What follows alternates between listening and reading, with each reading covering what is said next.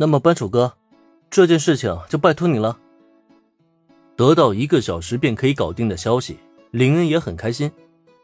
不过，还没等他再多说什么，却见拉提法已经再度拉住了他的手。走吧，林恩先生，咱们还有下一站要去。来设施部找扳手哥，只是为了制作魔法道具，密钥则还要前往下一个地点去获取。眼看着这突然变得风风火火的公主殿下，林恩也只能无奈的跟扳手哥打了一声招呼，任由着公主继续牵着自己飞速的跑走。而将这一幕尽收眼底的扳手哥呢，他则是在片刻的错愣之后，不由得露出了微笑的表情来。嗯，这年轻还真是好啊。这一对小男女还真是让他想起了当年的青春了。不过很快的，扳手哥却又露出了疑惑的表情。哎哎，不对啊，怎么感觉今天公主殿下好像非常的活泼啊？而且，他们刚才是跑着离开的。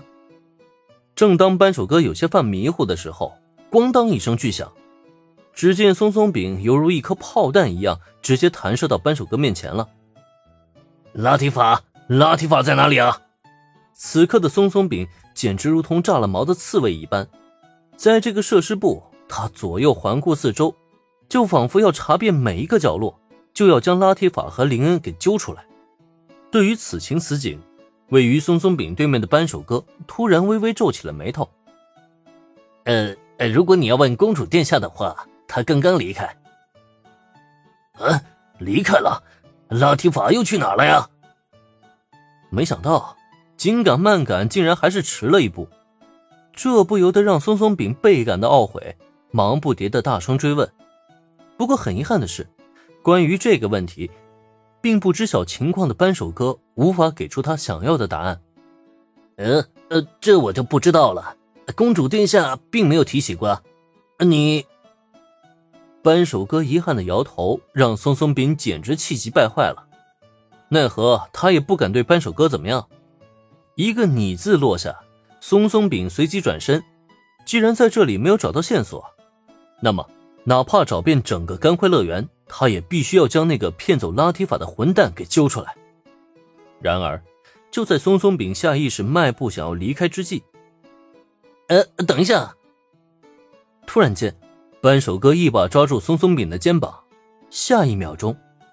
就见这个整体造型如同巨大扳手一般的设施部负责人身上，瞬间冒出了无数的黑色气息。你想要找公主殿下做什么？我不知道，但是我知道的是，你刚刚撞破我设施部的大门了。不将我的大门修好，你哪儿也别想走。作为干辉乐园的元老级人物，扳手哥可不管松松饼是不是公主殿下的舅舅，他只知道。设施部的大门被松松饼撞坏了，那就应该由他亲自修好，否则的话，松松饼就别想离开了，谁来了也不好使。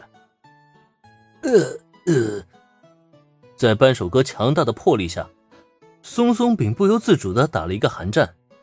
明明他只是担心侄女的身体，想要去教训那个将拉提法骗出城堡的混蛋，可为什么结果会变成这样啊？心急如焚的松松饼撞到了扳手哥的铁板，这一段暂且不提了。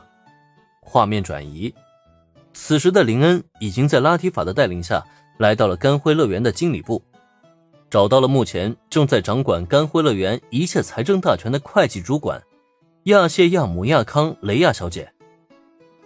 哦，原来亚康雷亚小姐还擅长制作密钥啊！这位褐色金发的会计主管小姐。论美貌，绝对是干辉乐园里最顶级的一批，而讲到身材嘛，估计更是没有一个够他打的。就算是千斗五十铃来了都不行。只是平时他不苟言笑的态度，着实让他的魅力值大大减分了。同时，林恩也没有想到，他居然还是甘辉乐园里隐藏的密钥师。亚谢小姐属于黑暗妖精族群，本身就非常擅长制作密钥。亚谢小姐，这一次就拜托你了。面对林恩的惊讶，拉提法倒是简单的为他介绍了一番。难怪是褐皮金发呀！传说中的黑暗精灵貌似就是根据这位会计主管的种群编撰而来的。黑暗精灵擅长制作密钥，好像还真的没什么毛病。